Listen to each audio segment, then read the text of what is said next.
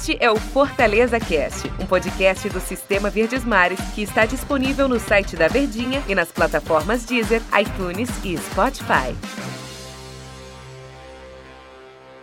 Olá, amigo ligado no Fortaleza Cast. Um grande abraço para você. Que saudade que eu tava aqui de falar do Fortaleza no Fortaleza Cast. Um grande abraço, um bom dia, uma boa tarde, uma boa noite, uma boa madrugada para você que acompanha os podcasts em qualquer horário que for. E eu tô aqui ao lado do Daniel Rocha, o nosso comentarista aqui do Sistema Verdes Mares de Comunicação. E aí, Daniel, tudo bem? Hoje é dia de jogo, jogo difícil, jogo duro. O Fortaleza precisa dar uma resposta ao seu torcedor. Já faz tempo que a gente tá batendo nessa tecla, hein? Pois é, Denis, grande abraço para todo mundo que tá ligadinho com a gente, que arruma aquele tempinho no dia a dia para ficar informado da sua equipe, no treino, no trânsito, no lazer, no trabalho, mas não perde a oportunidade de todo dia estar tá ligadinho nas nossas plataformas do Sistema Verdes Mares. E um abraço especial para o torcedor tricolor aqui no Fortaleza Cast, porque eu não sei que horas você está ouvindo isso, mas normalmente a galera gosta de começar o dia já informado só 9 horas da noite, né? A bola vai rolar.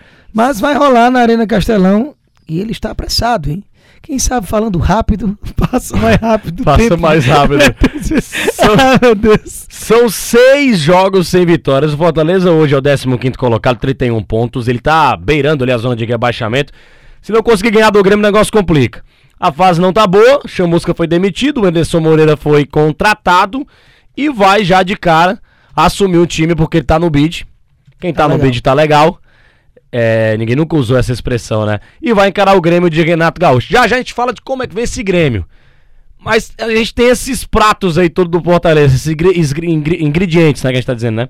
Isso é, o quê? Ingredientes, né? Que a gente tá dizendo aqui, quase que não sai. Leira, leira para esse jogo contra o Grêmio. Uma situação muito delicada que o Fortaleza tem, tá vivenciando na competição. É, psicológico muito abatido do time, o time não consegue jogar bem, não conseguia jogar bem com o Marcelo Chamusca. E chega o Anderson Moreira para salvar a turma lá no Fortaleza. E já de cara encara o time do Grêmio. Já de cara ele encara um é. grande desafio e realmente para qualquer treinador que viesse, assim como a gente usava o discurso quando o Chamusca assumiu, é, é uma situação difícil. O, o Chamusca por quê? Porque substituiu o maior técnico da história do Fortaleza. E pro, pro Anderson Moreira é a dificuldade de uma reta final de competição, a necessidade que tem de uma recuperação para ontem, para não figurar em zona de rebaixamento, porque já vamos para a terceira rodada seguida que, dependendo de uma combinação, o Fortaleza pode entrar na zona de rebaixamento. Isso nunca é bom. Por, ah? Se, se entrar na zona é o fim do mundo? Não, não é isso.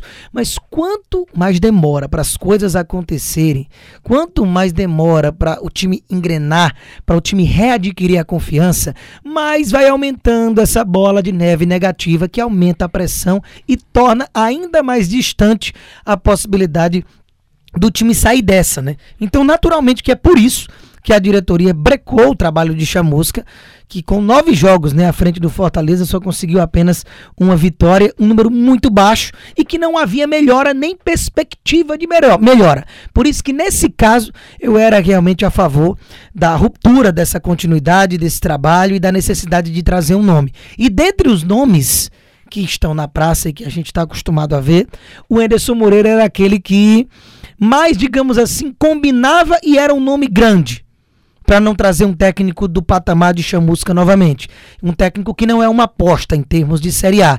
Então, assim, a perspectiva, a luz no fim do túnel, ela já passa a ser um pouco mais clara do que o que era com chamusca. Se vai dar certo ou não, é outra história e já começa num chumbo grosso logo mais com o Grêmio. E faltam 10 jogos para acabar o Campeonato Brasileiro pro time do Fortaleza. E, e isso que você falou faz total sentido, porque se perde pro Grêmio, ele tem seríssimos riscos de entrar na zona de rebaixamento. Entrando na zona de rebaixamento, na reta final do, do campeonato, é um negócio muito delicado para o time do Fortaleza. Tanto ano passado, também é, é, um negócio mais otimista, você começar a ganhar na reta final que você vai chegando longe. Como foi o Fortaleza ano passado, que quase bateu na pré-Libertadores. Agora, nessa sequência de derrotas, é que fica o psicológico, psicológico dos caras, né, Daniel? Muito abatido. E, e precisa de uma reação rapidamente. Mas essa reação passa muito pelo trabalho do Anderson Moreira. E o que é que o Anderson Moreira pode mostrar para o torcedor do Fortaleza de mudanças já hoje contra o Grêmio? Ou não dá tempo, Daniel? É o seguinte, não vamos cobrar a cara do Enderson Moreira nesse jogo, não dá e talvez nem no próximo ainda. Quem sabe daqui a uns três a gente já possa ir vendo é, um time com a cara do Enderson. A gente já pode ver o dedo dele em algumas situações.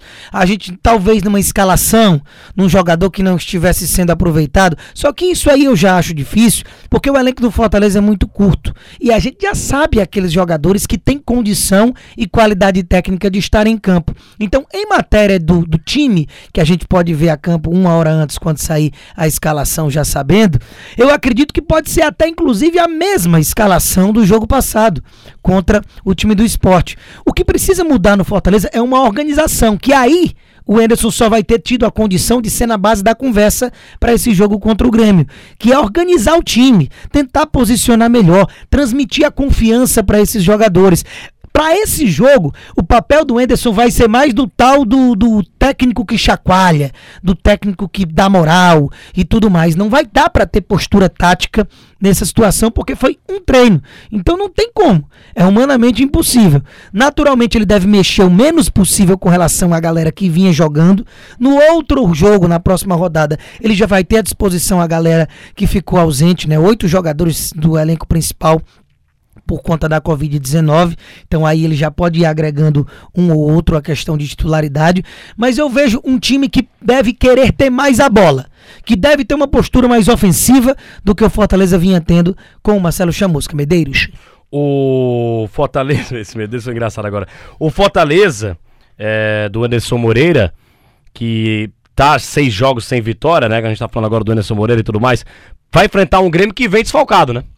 O Grêmio vai vir desfalcado. Alguns jogadores, o Renato Gaúcho está priorizando outras, outras competições, apesar do Grêmio estar tá vivo em todas que está jogando, exceção a Libertadores que já foi eliminado, mas está na final da Copa do Brasil e vai jogar.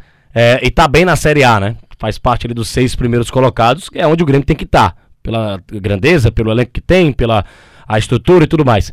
É, não vem pra cá, me ajuda aí. Diego Souza, Kahneman, o Jeromel e o Maicon Jean não vão jogar, Jean-Pierre. Vanderlei no gol. Vanderlei, acho que seis, né, só?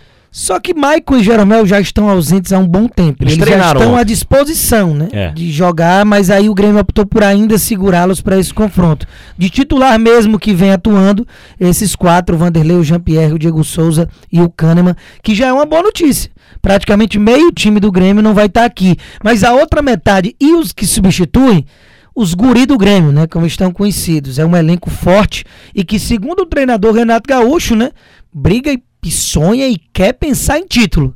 E para pensar em título, não cabe mais tropeço, visto a distância que o Grêmio está para o líder São Paulo. Então é uma pedreira daquelas desagradáveis para qualquer estreia de técnico. Né? Isso pode ajudar o Fortaleza, né? Mas como você falou, o Grêmio tem muito entrosamento, muita... os caras conhecem o trabalho do Renato Gaúcho, então é uma pedreira realmente para o time do Fortaleza. Que deve entrar em campo com o Felipe Alves no gol, Gabriel Dias, Paulão, Wanderson e Carlinhos, Ronald, é, Felipe, João Paulo, Oswaldo Romarinho e o Wellington Paulista. Essa deve ser a escalação do Fortaleza. Nessa escalação aqui que a gente falou, essa provável escalação do Fortaleza, não, não tá o Juninho. Aí a galera da, das, redes sociais, das redes sociais vão pensar, né? Vai pensar, ah, o Juninho não vai jogar porque o Ederson não, não vai jogar porque não pode jogar essa partida. E existe o boato que o Ederson não vai muito com a cara do Juninho e vice-versa. Já desmentido pelo próprio jogador. Já desmentido pelo próprio Juninho, que não tem nada a ver, né? Eles é, trabalharam juntos no Bahia, né? O Juninho era titular, acabou não, não sendo mais aproveitado pelo Bahia. No Ceará, quando o Ederson veio para o Ceará, o Juninho acabou saindo para o Fortaleza e não chegaram a trabalhar de fato juntos, né? Algumas partidas naquele Brasileirão de 2019. É, se realmente existir um, um, alguma coisa, né? Alguém vai ter que se pronunciar, né? Porque hoje o Juninho é um cara muito importante no time do Fortaleza. O Juninho já, já desmentiu.